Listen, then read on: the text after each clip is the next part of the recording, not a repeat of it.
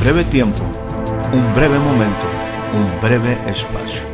Bienvenidos, bienvenidos a una nueva temporada de voces.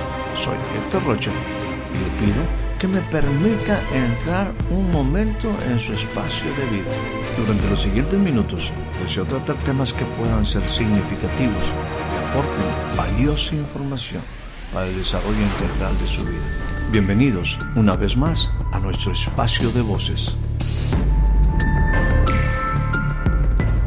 El día de hoy estaremos considerando una escritura que se encuentra en el libro de Isaías, capítulo número 2, y estaremos leyendo a partir del versículo, el versículo número 2.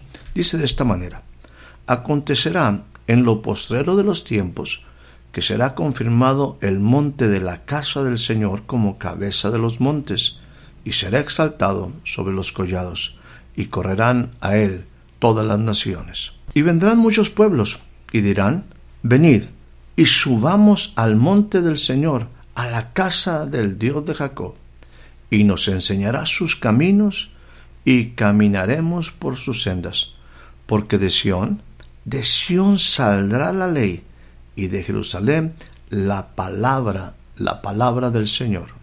Enfatizo esto último que esta palabra, esta escritura nos dice, dice, de Sión saldrá la ley, y de Jerusalén saldrá la palabra, la palabra del Señor. El libro de Isaías es un libro sumamente interesante en cuanto a conceptos proféticos y la relación de Dios con su pueblo, una relación que se vio definitivamente afectada por la manera, por la forma que el pueblo de Dios empezó a caer en una tradición, en una religión llena de sacrificios, llena de ritos, de rituales, pero el corazón de la gente estaba alejado, alejado del Creador. De esta palabra profética, siempre esperanzadora, quisiera hacer un enlace entre el versículo 5 y el versículo 22 del mismo capítulo 2 del libro de Isaías. Con estos dos versículos quisiera dejar una base y centrar la enseñanza en el versículo 22 donde dice dejad al hombre. El capítulo 2, versículo 5 dice lo siguiente, venid, oh casa del Señor, y caminaremos a la luz del Señor. La otra parte me dice, deja, deja de considerar al hombre. Así que si usted tiene planes en este nuevo año, en este nuevo tiempo, de construir algo diferente, le quiero decir, es muy importante que considere esta reflexión. Deje, deje de considerar, deje de considerar al hombre. Yo no sé a ti, pero a mí esta expresión me dice mucho. Hace algunos años atrás, precisamente leyendo el libro de Isaías, me encontré esta frase y me sacudió, cuando decía, deja, deja de considerar al hombre. En la actual sociedad, el hombre, el ser humano, ha tenido tal decadencia en su identidad y valores que no existen modelos a seguir que podamos tomar de entre ellos mismos. Prueba de ello es que cada vez con más frecuencia y esto lo expreso con profunda tristeza, es que el hombre no está de acuerdo ni siquiera con lo que él, con lo que él mismo es. Por lo tanto, encontramos así un hombre desviado, un ser humano sin patrones ni ejemplos a seguir desde la perspectiva humana. El hombre, el ser humano, ha perdido el aspecto divino con el que fue formado. Ese hombre se autodestruye aún con la misma naturaleza que él era responsable de cuidar. Ese hombre que sería Señor sobre la creación, hoy está bajo ella, bajo el alcoholismo, medicinas, drogas, tabaco, pieles y productos naturales lo esclavizan. El ser humano ha perdido la naturaleza divina. En el aspecto social, el hombre no es la más la cabeza de su familia, no es el respaldo y tampoco el apoyo ni a su esposa ni a sus hijos. Ha abandonado su responsabilidad primaria. Por otra parte, la mujer ha decidido ser igual al hombre y lo está imitando, está buscando ser igual a él, lamentablemente en la peor condición del hombre, en los peores hábitos, en las mismas malas costumbres. Por lo tanto, hoy los hijos no ven ni en el padre ni en la madre un referente, alguien con quien ellos puedan compartir sus problemas, En el trabajo y negocios vemos un hombre que engaña, una mujer que engaña, abusa, tranza con acciones deshonestas.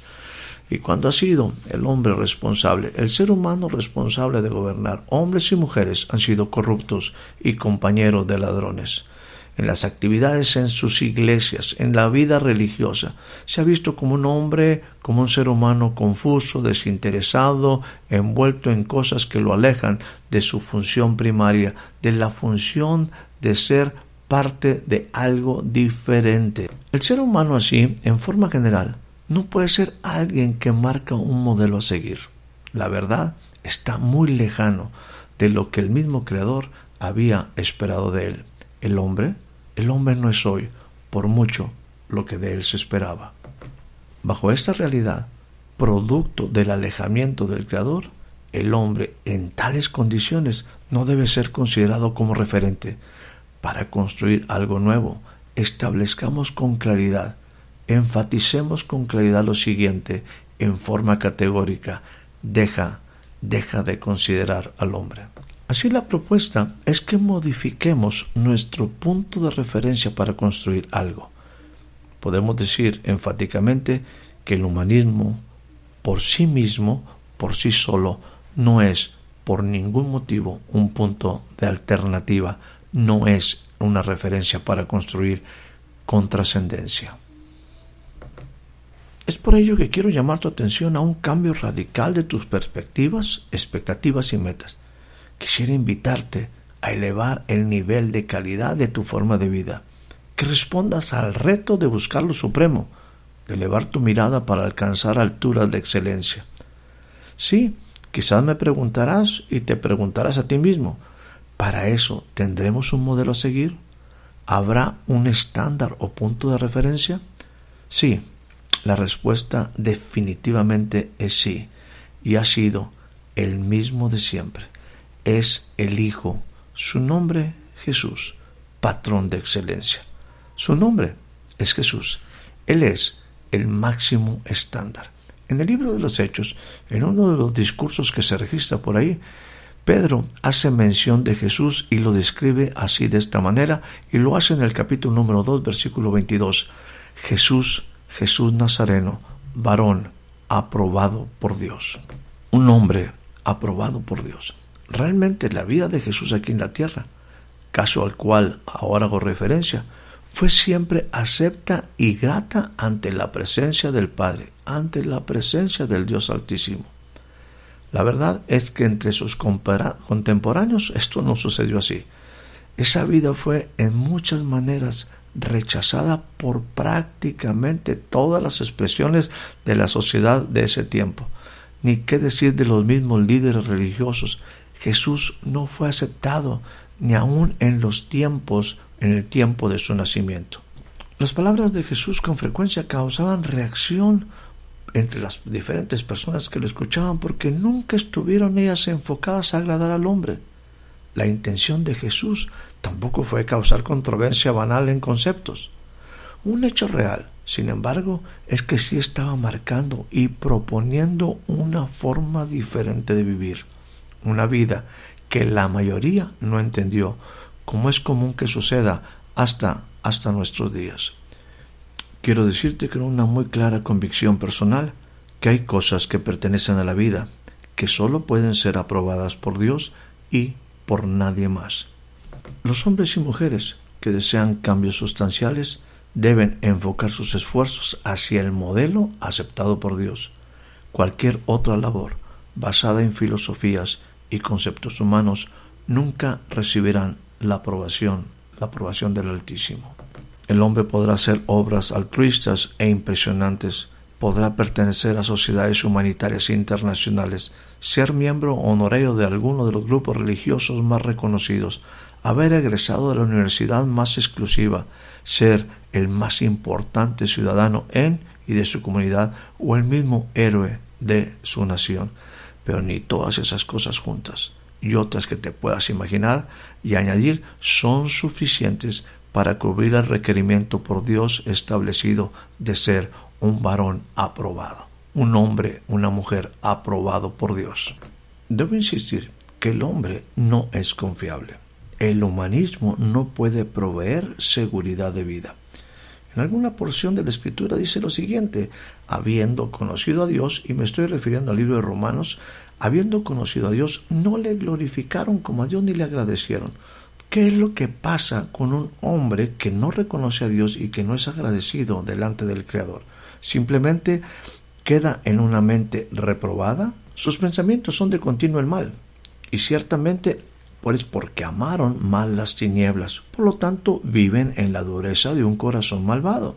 Se fueron hacia la vanidad, se hicieron por lo tanto vanos. El hombre actúa con soberbia, el hombre es necio en su corazón, y tristemente ello es porque está ajeno de la vida, de la vida de Dios. Es por ello que no podemos utilizar al hombre como referencia para construir algo nuevo. Por eso, te reto a poner tus ojos hacia el estándar hacia el estándar de excelencia que es Jesús. Su vida de victoria absoluta y total fue el resultado de estar establecida y comprometida en principios sólidos. Por eso, por ello, es todo un ejemplo, un ejemplo a seguir. En este nuevo tiempo, en este nuevo espacio, en esta nueva época de tu vida, yo te reto a que tú pongas tu mirada en cosas de excelencia, en principios básicos, en principios fundamentales, la vida de Jesús es el estándar, es la referencia para que tú puedas construir algo diferente. Deja, deja de considerar al hombre. Levanta tus ojos, pon tus ojos en Jesús y construye, construye una vida, una vida de excelencia. Que tengas un excelente día, que tengas una excelente tarde, que tengas una excelente noche. Espero haya disfrutado de este breve espacio de voces soy Héctor Rocha. Hasta la próxima.